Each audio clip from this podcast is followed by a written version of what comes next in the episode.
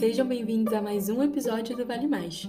Meu nome é Larissa e hoje iremos conversar com Eliane Nagasawa, doutora em História, Política e Bens Culturais pelo CPDOC da FGV e integrante do Lente, além de ser servidora pública do Arquivo Nacional. Desenvolve pesquisa nas áreas de ditadura militar, Ministério do Trabalho, trabalhadores e sindicalismo. Vamos agora escutar a Eliane.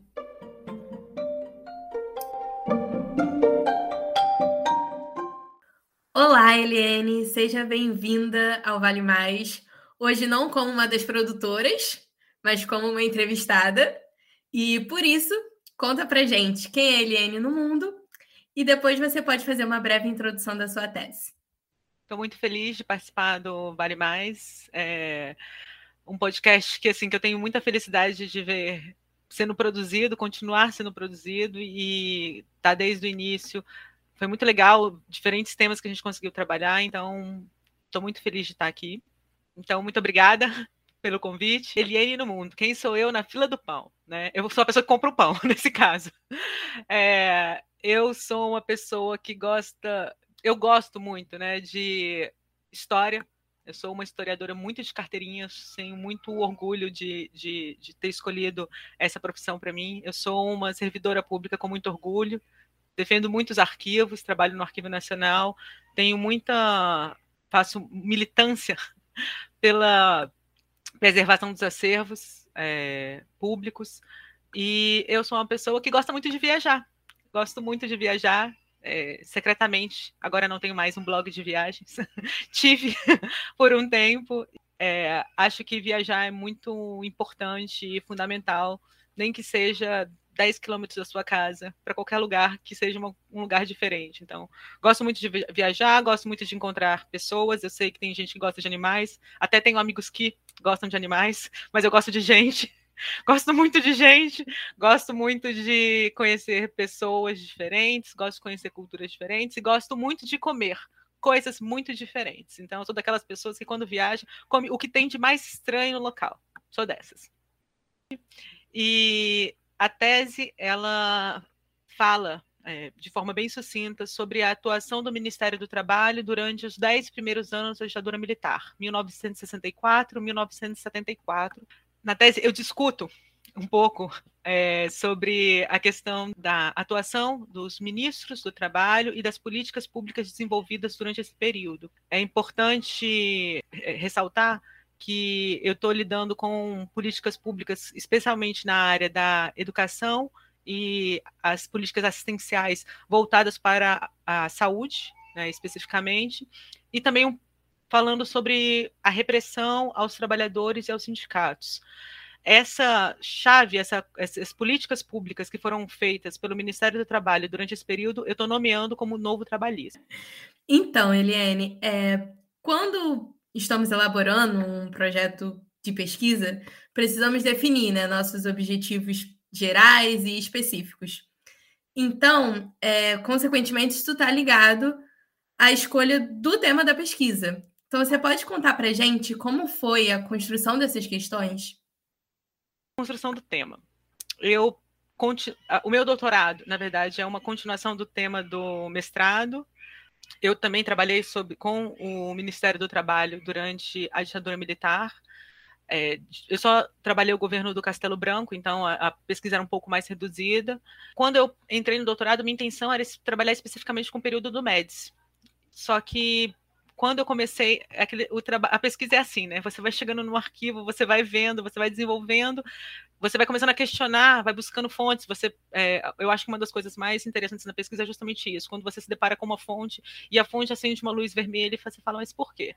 Aí você vai puxando o fio do porquê daquela, da, de uma série de, de, de, de, informações que vão aparecendo e a minha pesquisa foi é, abrindo ao invés de ir para frente, como normalmente acontece do, quando você faz uma sequência de mestrado e doutorado, eu voltei de novo para o início da ditadura militar porque, são, porque é o período que tem menos estudos. Então, assim, a, a, a escolha do tema, o, eu chegar na, no resultado final da tese, foi um pouco o trabalho, foi o trabalho de escolheram o 74 e depois voltando de novo ao 64. Então, eu aproveitei um pouco do, do, do, de umas reflexões que eu já tinha feito no mestrado, aprofundei é, algumas delas e eu consegui ver melhor essa continuidade dessa política pública trabalhista durante os dez primeiros anos de ditadura militar.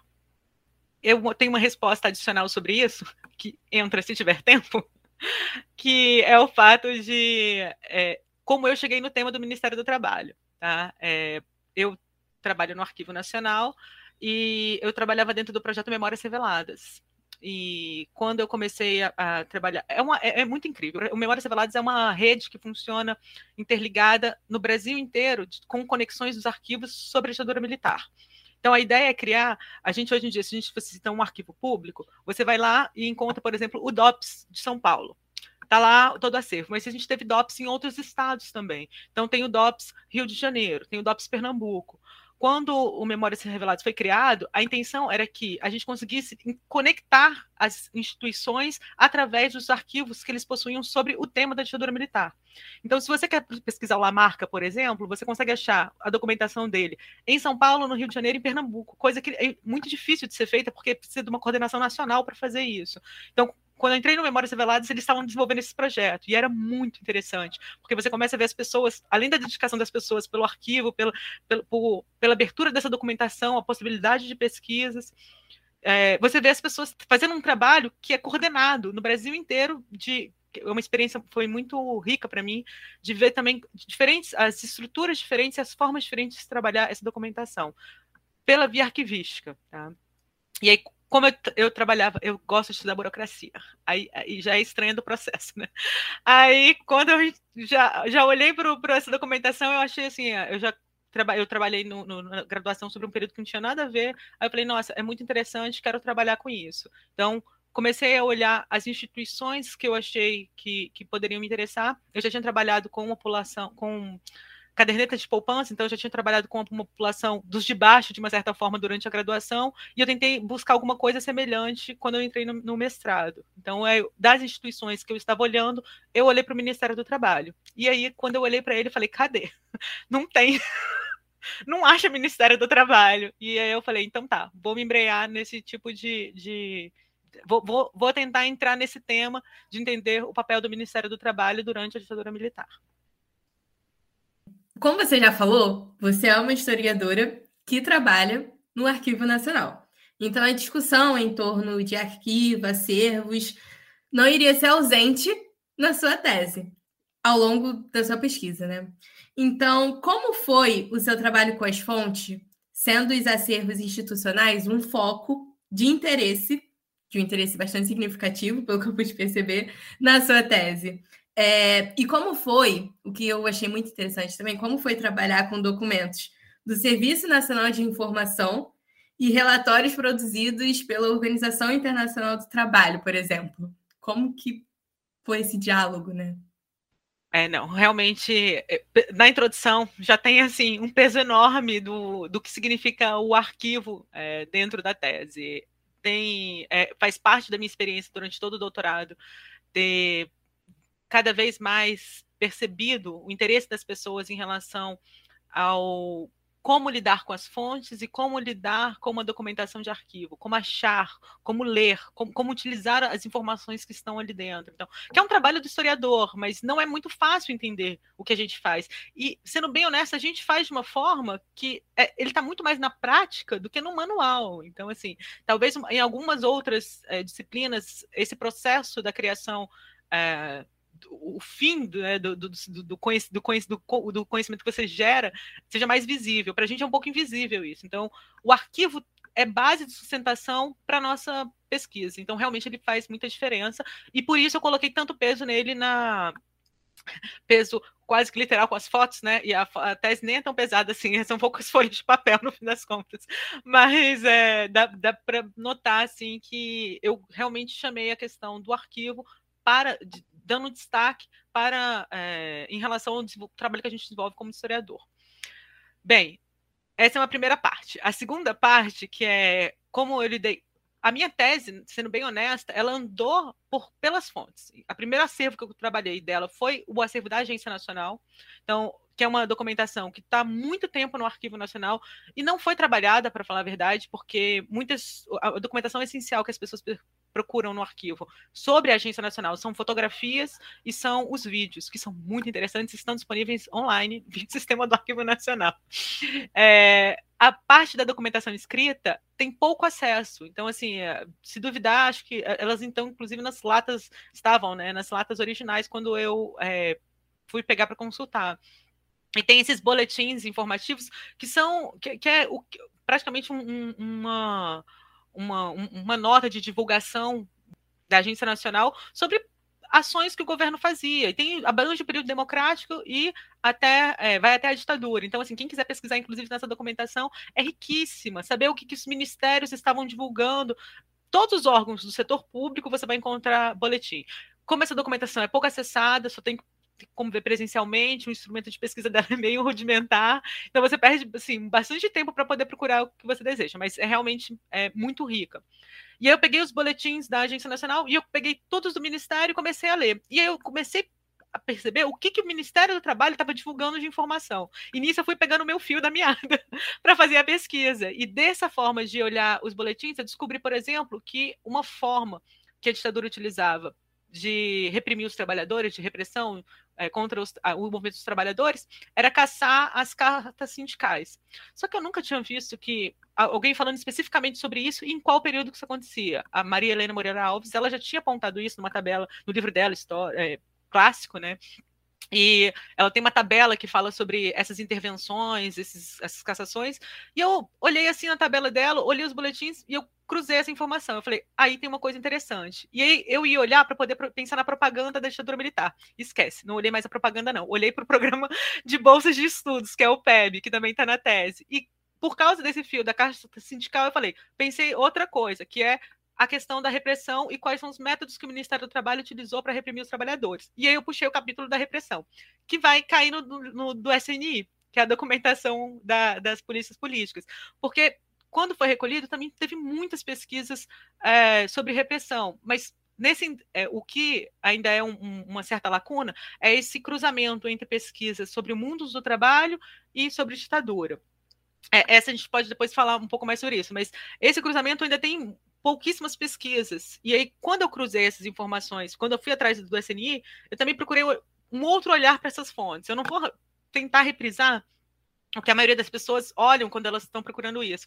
Já que eu gosto de burocracia, vamos ver a burocracia, vamos ver como é que eram as disputas internas dentro da, da máquina de repressão para o tema da área do trabalho.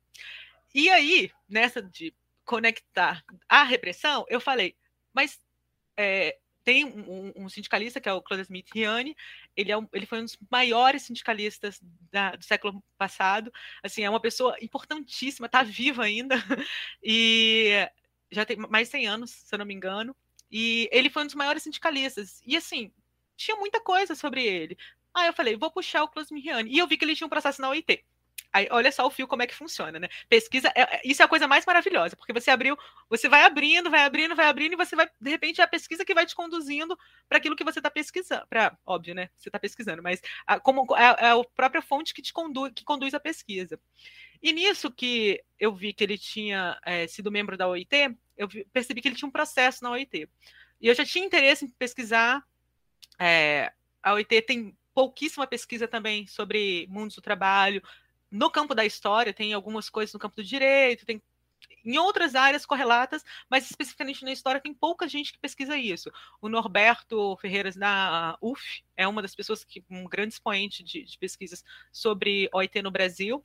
Ele inclusive tem um trabalho sobre é, as convenções sobre trabalho é, análogo à escravidão aqui.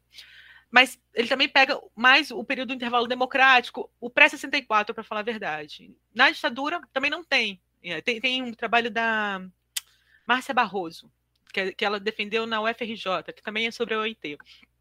E é o doutorado dela, se eu não me engano.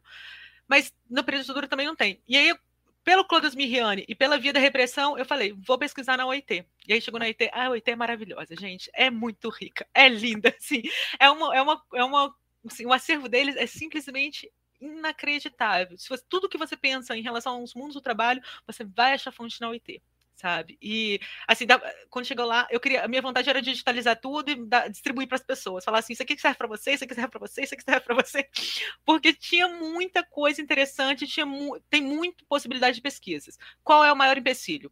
O preço de uma passagem para Genebra e a, hospedagem. É muito caro. É muito caro. Você precisa assim, de muito financiamento público para pesquisa no Brasil para conseguir fazer esse tipo de coisa. Eu fui, graças à parte do meu do, doutorado de sanduíche, que eu passei é, um tempo fazendo lá no King's College, e eu consegui pesquisar nesse acervo, mas realmente é, oferece muitas possibilidades. E quando eu cheguei lá, eu peguei o processo do Claude Smiriani, e tem, nesse processo deles, ele, é, a OIT tem um, um, uma classificação de restrição por tempo, ou seja, eles têm uns, é, eles mantêm sigilo pela documentação de 50 anos. Então, eu consegui pesquisar até a parte que estava aberta da classificação. Então, o processo dele é um processo grande, eles tiraram as páginas que não poderiam ser consultadas por causa da limitação do tempo, e eu consegui acessar o resto. Mas, assim, toda a maior parte do processo dele eu consegui dar uma olhada.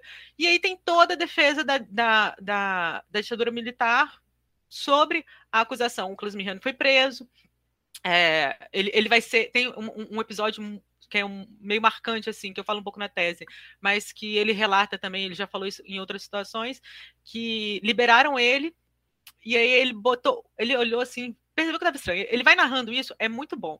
E aí ele fala assim, ele percebeu que tinha alguma coisa estranha, porque do nada liberaram ele. Ele estava preso, tinha preso, tinha sido levado de um lugar para o outro, e aí falaram assim, olha, arruma suas coisas que amanhã você vai embora. Aí depois fala assim, pode deixar suas coisas aí, você vai embora. Aí ele olhou assim, esse negócio tá estranho. E aí ele chega, ele percebe um movimento estranho na rua e ele põe o pé para fora da delegacia. Na hora que ele põe o pé para fora da delegacia, ele tá solto. Aí que eles fazem? Eles dão a volta e prendem ele de novo. O que, que eles precisavam? Porque o, o, o diretor da OIT, o vice-diretor da OIT, estava no Brasil e estava pressionando para liberar o Riane. E aí eles precisavam de ter é, a soltura do Riane oficial.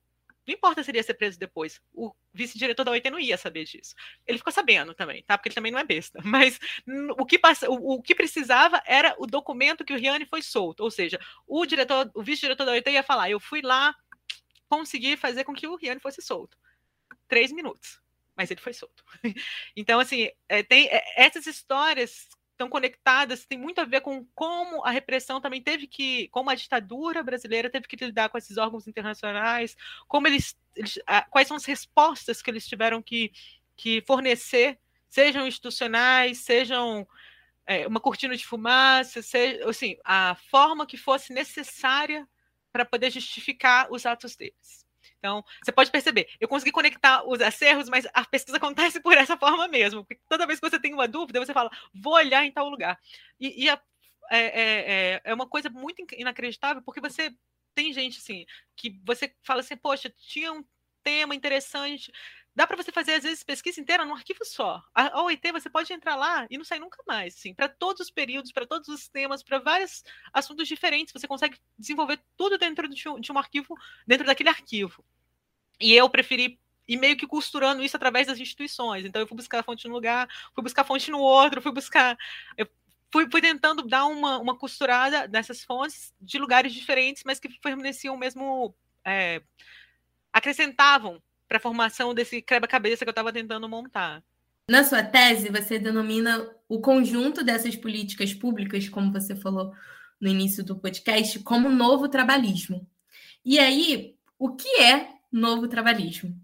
O novo trabalhismo pode ser denominado, eu estou nomeando dessa forma, tá? É, primeira coisa, é importante falar isso, o conjunto de políticas públicas desenvolvidas pela ditadura militar para a área trabalhista é chamado de novo trabalhismo. Então, essa expressão, ela foi utilizada pelo Roberto Campos em 66, é, 1966, para poder denominar um conjunto de ações que, que a ditadura iria desenvolver para o setor do trabalho. Esse nome, eu vou começar primeiro com as ressalvas, para depois a gente entrar. Esse nome, ele não vai ser utilizado pela ditadura em todo o período que eu estudei, então assim, você não vai encontrar esse nome sendo utilizado. Ele foi utilizado pelo Castelo Branco e ele vai ser sistematizado enquanto política pública pelo Roberto Campos, porque ele vai fazer parte do PAEG, que é o, o, o, programa econômico tá? do, do primeiro governo do Castelo Branco. Esse termo, ele tem uma série de referências que o, que o Castelo que o Roberto Campos queria fazer ao chamar de trabalhismo e ao chamar de novo trabalhismo. Esse nome também não foi utilizado como uma propaganda pelos outros, pelos, então eu estou falando de 66, 64 a 66. Esse nome não vai ser utilizado até 74, que é a data limite da minha tese. O que eu tô, por que, então, por que eu estou assumindo como novo trabalhismo? Porque eu estou assumindo que, que essas políticas públicas trabalhistas elas têm uma continuidade, elas têm uma linha. É, o que o Roberto Campos nomeia como novo trabalhismo em 66 vai continuar sendo executado até 74. E aí eu posso depois explicar por que até 74. Mas então, eu como ele utilizou esse termo, e esse termo ele, ele serve para aglutinar essas ideias e esses programas, desse projeto de políticas públicas, que, é, ele aglutina né, o, que, o que foram as políticas públicas da ditadura militar, eu resolvi assumir o termo, que é um termo de época, e utilizá-lo durante todo o período para poder mostrar a unidade, para poder reforçar que existia uma unidade de políticas independente de governo, independente de ministros que ocupavam aquela cadeira. O novo trabalhismo, o trabalhismo em si é um termo que era muito utilizado no pré-74, ele tem uma longa construção que vai remontar a Vargas, vai, ele vai ser ressignificado por trabalhadores, sindicatos, partidos políticos. Então, o trabalhismo de, 40, de 30, 40 não é o mesmo trabalhismo de 64, não é o mesmo da década de 50, de 60. Tem vários atores políticos que vão, remon, vão é, reconfigurar, de acordo com o contexto, o que significa trabalhismo. Para o Roberto Campos nomear novo trabalhismo, ele sabia disso. Ele sabia que o trabalhismo, enquanto termo, enquanto significado, tinha apelo aos sindicatos e aos trabalhadores. Então, ele queria dizer: a gente não está acabando com o trabalho.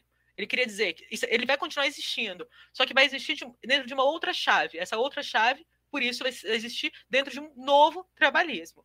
Tá?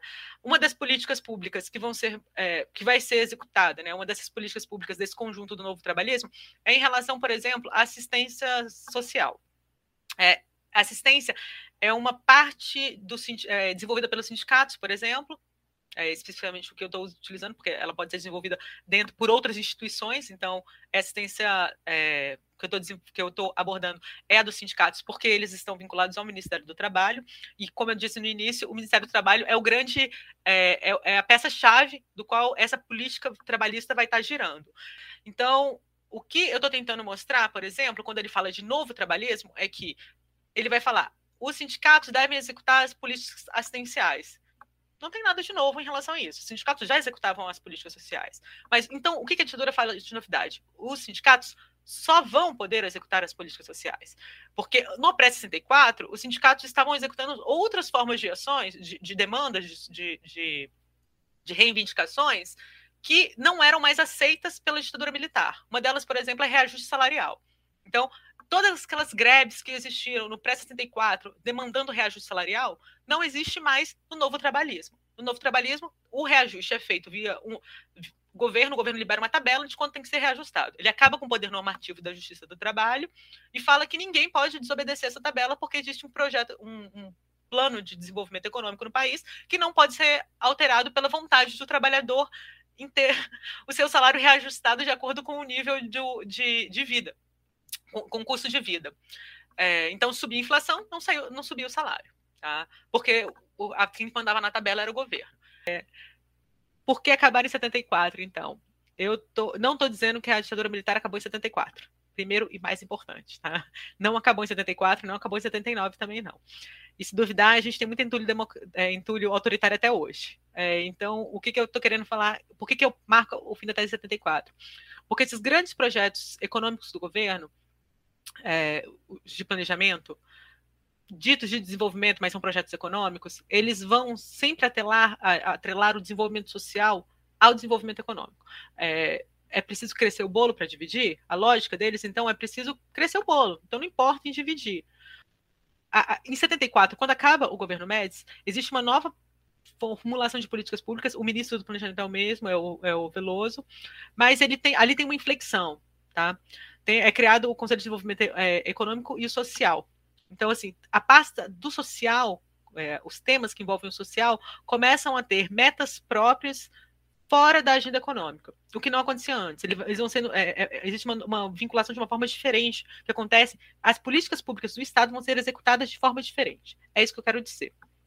E isso é feito de cima para baixo, via por esse é, Ministério do Planejamento e Fazenda. Mais uma vez, é a área econômica que está dizendo como é que isso vai ser desenvolvido. E eles mesmos mudam vem de cima, porque o contexto é diferente, é fim do milagre econômico, já estão começando a vir crises econômicas que, que estão é, aparecendo, vem uma série de, de, pressões internacionais por causa da ditadura militar, e vem de baixo também, tá? Vem, é, o, começa a ter um, um, questionamento, já são 10 anos de arroz salarial, são 10 anos de, de, de sindicalistas sendo presos, é, torturados, desaparecidos, é, uma, uma repressão massiva tá? do controle da vida social. Então, assim, começa também a haver um, uma certa alteração aí da, da forma como os próprios trabalhadores vão começar a questionar essas lideranças sindicais. Eu também vou. Eu, como eu disse, não é o foco da tese, porque eu não consigo olhar todos esses sindicatos, mas eu dou um pouquinho também, uma pincelada em relação a isso, para poder mostrar que é a pressão dos de baixo também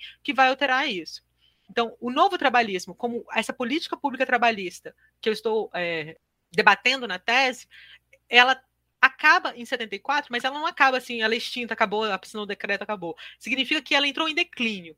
Então, ela foi construída nesse período e ela, vai, ela tem um período de, de execução máxima que, eu, que vai ser não modificado, mas essencialmente é no período do governo Médici para determinados setores e ela, a partir de 74 ela entra em declínio. Por quê? Porque essa mesma política pública ela não vai conseguir ser executada de 74 para frente, da mesma forma porque vai ter muita pressão e vai ter muita contestação, vai ter uma mudança social e econômica que não vai permitir isso. O PEB, por exemplo, as bolsas de estudo elas não vão ser reajustadas, logo elas vão perder é, o valor econômico delas, o aumento de, de custo de vida vai subir muito, vai ter, o custo de vida vai aumentar de forma abrupta, e aí as pessoas param de ir lá no sindicato pedir bolsa, porque eles falam: esse dinheiro aí não vale para nada, eu não pago nada da escola. Eu não vou botar meu filho matriculado numa escola particular, que eu não consigo pagar mensalidade com essa bolsa de estudos. Então, assim, começa a sobrar bolsa nos sindicatos.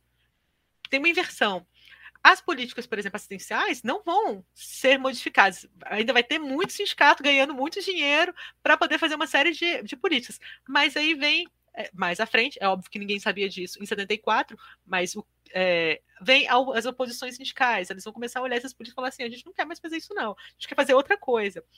Não tinha como saber disso em 74, mas em 74 é o momento onde isso entra em declínio, ou seja, é uma forma onde, onde o Estado, por dentro, modifica a, essa, essa linha e essas políticas públicas. Eles mesmos vão tentar executar ainda a parte essencial e a parte educacional, mas eles vão, vão fazer em bases diferentes.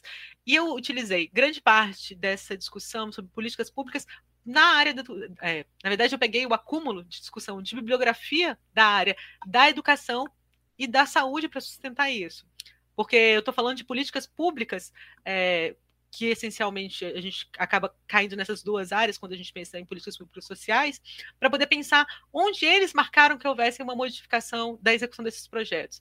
E é, tanto essas duas áreas, eles enxergam a partir de 74 uma mudança em relação a financiamento e direcionamento dos programas. Então, por isso 74 também. Eu trouxe também esse marco um pouco para dentro da área do trabalho. Eu trouxe para poder pensar e rediscutir por cima do Ministério do Trabalho. É importante isso, porque senão a gente também cai. É, em 74, a gente não tem. Eu não estou dizendo que as greves. É, é em 74, a gente já sabia que ia ter greve de 78. Não tem como saber. As pessoas em 74 estão vivendo sobre ditadura e estão tentando contestar da mesma forma. Mas eles estão percebendo que o contexto está mudando. Eles estão percebendo que a situação política não é a mesma. Eles mesmos já estão se modificando, eles estão se rearranjando, eles estão começando a se articular em relação às lutas que eles achavam que eram impossíveis de serem realizadas antes e agora eles começam a ver mais viabilidade em relação a isso. Eu até tenho uma parte que eu falo. Uma greve que acontece em 64, em 68, em 72, em 74, elas têm significados diferentes. Elas têm, elas têm o seu próprio significado no seu próprio contexto.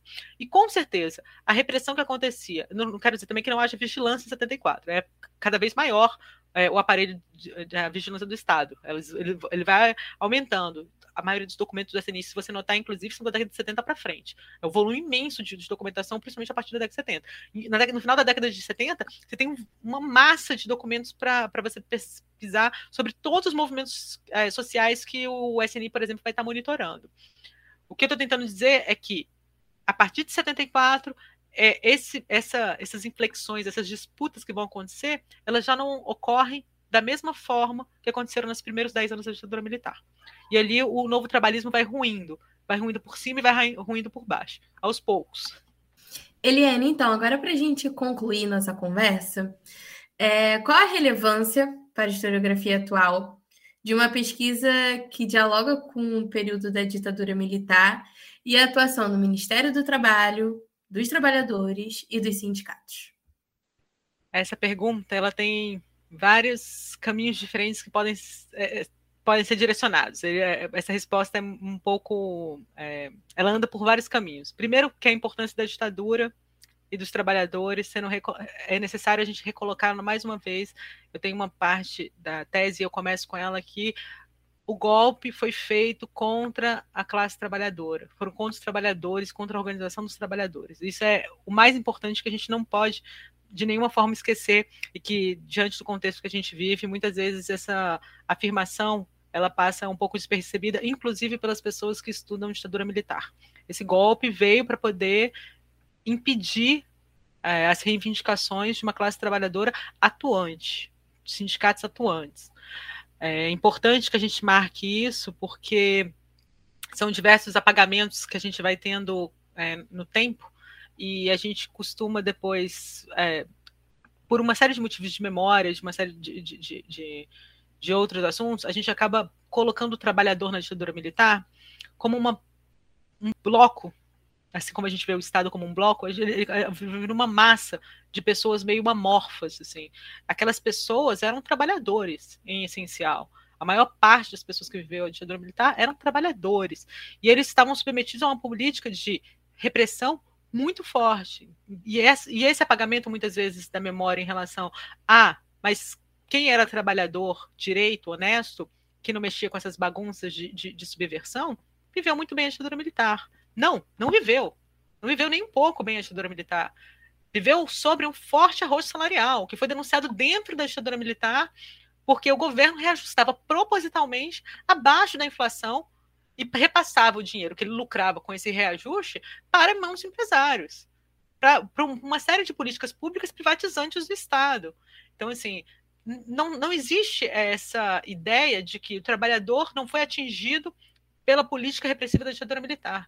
A repressão ela atingiu a partir do momento que essas pessoas não poderiam ir a uma assembleia sem serem vigiadas. Elas não poderiam falar o que pensavam sobre a política pública do governo, sobre o reajuste salarial que ele teve aquela semana, porque ela entrava na mira dos órgãos de segurança. Isso não é, isso não, é não ser atingido. Isso é estar dentro, do, é, sendo controlado de uma forma muito é, ampla, de uma forma muito internalizada, do qual a censura, é, a autocensura passa a ser feita de, de, por todas as pessoas e ela acaba sendo esquecida. As pessoas começam a, a, podar o que era dito, o que era reivindicado, e passam a não perceber mais que ela está sendo podada. E isso é reescrito muitos anos depois, pela memória das pessoas que viveram e pelos filhos e netos dessas pessoas, de uma outra forma. É importante dizer que algumas pessoas conseguiram sim que os filhos estudassem através de uma bolsa de estudos, conseguiram sim ter acesso à saúde pelo sindicato, por exemplo. Sabe? Ela ia, mas elas não conseguiram outras coisas. E elas não conseguiram se manifestar claramente e abertamente sobre o que elas desejavam. Tá? Então, é, a falta, a, o limite da ação delas pela ditadura militar é uma forma de violência, sim. É uma forma de, de você, quando você vive sobre um regime ditatorial que controla a forma de, de, de, de agir a forma de pensar, a forma de, de reivindicar, significa que você foi atingido. Então, primeira coisa, e eu acho que é mais importante de marcar, é que a ditadura sim afetou a vida de todas as pessoas e afetou sim a vida dos trabalhadores. A forma como os trabalhadores reagiram à ditadura, ressignificaram algumas é, demandas, conseguiram ter acesso, seja a expansão, por exemplo, é, na área rural, ao direito a uma aposentadoria, a, a ao direito ao acesso médico, eu falo um pouco sobre isso. Como como foi a luta décadas, sabe? De uma luta feita pelos canavieiros, por exemplo, que resultou na aprovação do direito do trabalhador rural a uma, ao acesso à aposentadoria. E é importante deixar isso frisado porque, mais uma vez, se a gente não percebe que é da luta de baixo que vem os, que, que os direitos são, são conquistados, tá? a gente perde, a gente se perde mesmo na ditadura militar sobre uma certa política de concessão, sobre uma política de, de é, estar vinculado e concordar, aí eu vou botar muitas aspas nesse concordar, calado ou não calado, ou eu não vou usar muitos termos que são utilizados pelos estudiosos da ditadura militar, porque alguns deles eu também não, não me vinculo e não acho que eles são compatíveis com os estudos que eu faço em relação à ditadura militar e aos trabalhadores. Então, por que estudar? Porque a gente precisa lembrar. E a gente precisa lembrar que quando a gente está perdendo direito, esses direitos demoraram muito para serem conquistados. E em tempos autoritários, a gente perde muito rápido. A gente perde, a gente pisca. E são, é, uma, é, uma, é um conjunto de mudanças muito abruptas e rápidas. É, é as, essas alterações elas são feitas, a gente parece afogado em tanta retirada de direito que a gente não consegue nem lutar contra eles. E é importante eu dizer isso porque o presente é muito é, é, é dá um, um forte exemplo do que é viver num regime autoritário e como é a retirada dos direitos, como ela é feita e como é difícil a reação a isso. Como é difícil a reação articulada das esquerdas, de uma forma geral, como é difícil uma reação da classe trabalhadora, como é difícil uma articulação entre classes trabalhadoras, esquerdas, lideranças políticas, partidárias e de movimentos sociais.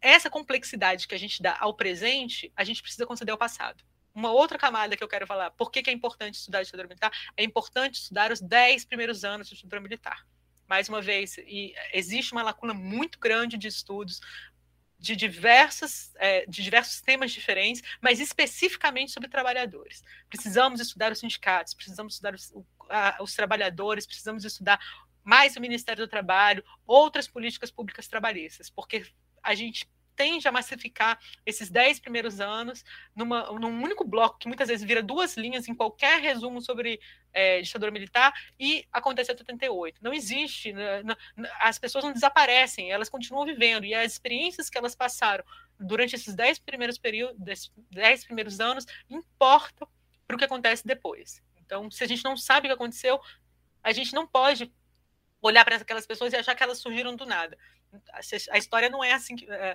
nós, nós não vimos a história dessa forma. Então é preciso olhar para esses dez primeiros anos. Existe uma lacuna de estudos e não existe um esgotamento de tema tá? Essa é uma outra é o terceiro ponto e é, que eu quero fechar também.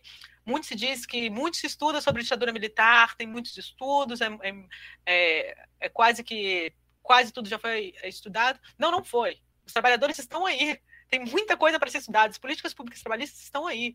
Então, assim, muito distante de termos um esgotamento de temas, a gente tem, pode ter, a gente pode ter tido um acúmulo de, de, de publicações e de pesquisas sobre determinadas áreas, como a luta armada, como a repressão executada pelos órgãos de segurança. Mas sobre os trabalhadores, a gente, principalmente, e pelo olhar do Estado, a gente, a gente precisa dar um, um, a gente precisa comer muito é, arroz com feijão para a gente poder conseguir abarcar e conseguir contemplar, para poder entender melhor como essas pessoas, esses trabalhadores, esses sindicalistas se relacionavam com o aparelho repressivo e com os órgãos da administração pública direta.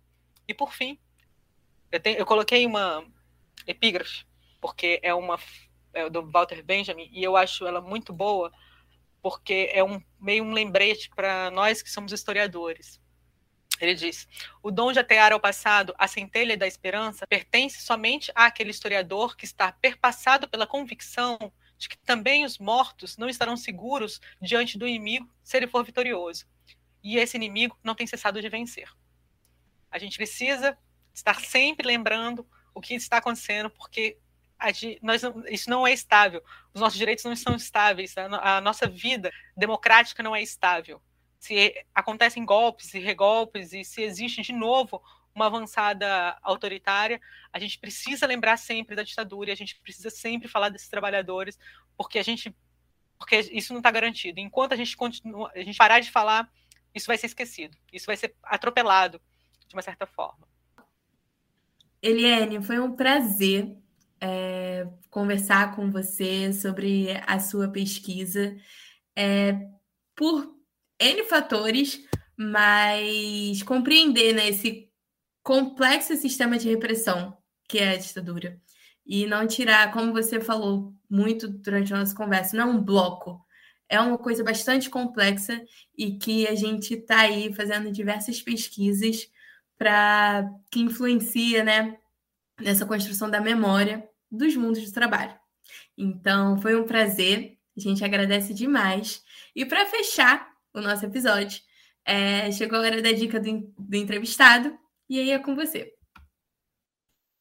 Eu é que agradeço, estou muito feliz de ter participado, conversado com vocês. É uma felicidade de fato primeiro para reencontrar as pessoas, mesmo online, mas é uma felicidade, e poder conversar sobre a tese. Quem faz tese quer muito falar sobre o que pesquisou, é, uma, é um vício, acontece, a gente passa muito tempo naquilo. E é muito é, bom também a gente conversar, porque a gente vai ressignificando, a gente vai reagindo, a gente vai repensando aquilo que a gente escreveu e a gente vai tentando também fazer um trabalho de divulgação, porque isso não pode, não deve ficar parado dentro da universidade. Isso tem que realmente circular. Então é um agradeço o privilégio de poder fazer isso nesse espaço que é o Vale Mais. E a minha dica. A minha dica são duas dicas para falar a verdade. A primeira dica é um filme chamado A Febre. Eu acho que eu já falei com a Larissa no primeiro podcast que a gente gravou. é, esse filme está no Netflix. Ele é sobre é, um indígena que é um trabalhador é, do porto de Manaus e ele está passando por uma série de questionamentos sobre o local onde vive, o que vive, a família dele e as relações em relação às relações de trabalho. Então é uma dica que eu acho que é muito boa, porque também desloca para a gente um senso de trabalhador e inclui também mais uma pauta aí que são etnias é, para dentro do mundo do trabalho e as relações é, entre classe, né? Que a gente precisa ter. E a segunda dica é uma dica que eu acho que é meio batidona, assim, que todo mundo deve ter ouvido, visto, visto, é, e que já passou, em, eu não sei se passou em, outras pessoas do podcast, mas que a gente conversou já bastante, que é o Estou me guardando para quando o carnaval chegar. Eu não sei se que alguém que tá. Já passou? Alguém já falou? Não sei que alguém já falou. É, é, é, uma, é um filme que está também no Netflix, é facinho, mas quem está ouvindo, quem sabe possa, não, ainda não, não, viu por algum motivo ou outro. É excelente, é um documentário sobre a, cidade do jeans. Eu até tenho o nome da cidade para poder não esquecer, que é Toritama. E eu acho que ali também fica um pouco essa classe, essa complexa relação entre trabalho, mundo atual, a relação entre trabalho, empreendedorismo, direitos e ausência de direitos e o quanto um trabalhador como ele se enxerga enquanto classe e não se enxerga enquanto classe. Então acho que é bem legal, é um filme muito bom. E serve também, os dois filmes são sobre o presente, mas servem para pensar o passado também, servem para refletir sobre direitos que a gente tem, que a gente perde, e de como a gente conquista direitos, e como os trabalhadores, como a gente também não pode se perder na essencialização do que é um trabalhador, e as pessoas são muito complexas, são muito múltiplas, e elas reagem muito ao contexto que elas estão também. Então...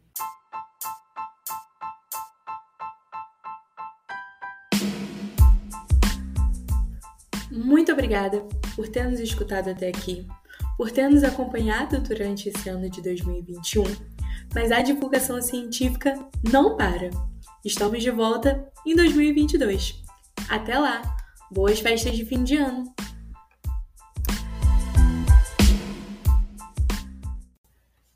Este foi mais um episódio do Vale Mais, um podcast do Laboratório de Estudos de História dos Mundos do Trabalho da UFRJ. Produção e apresentação de Felipe Ribeiro, Flávia Veras, João Cristóvão e Larissa Farias. Entrevistada da vez foi a doutora Eliane Nagasava. Gravação e edição de Larissa Farias.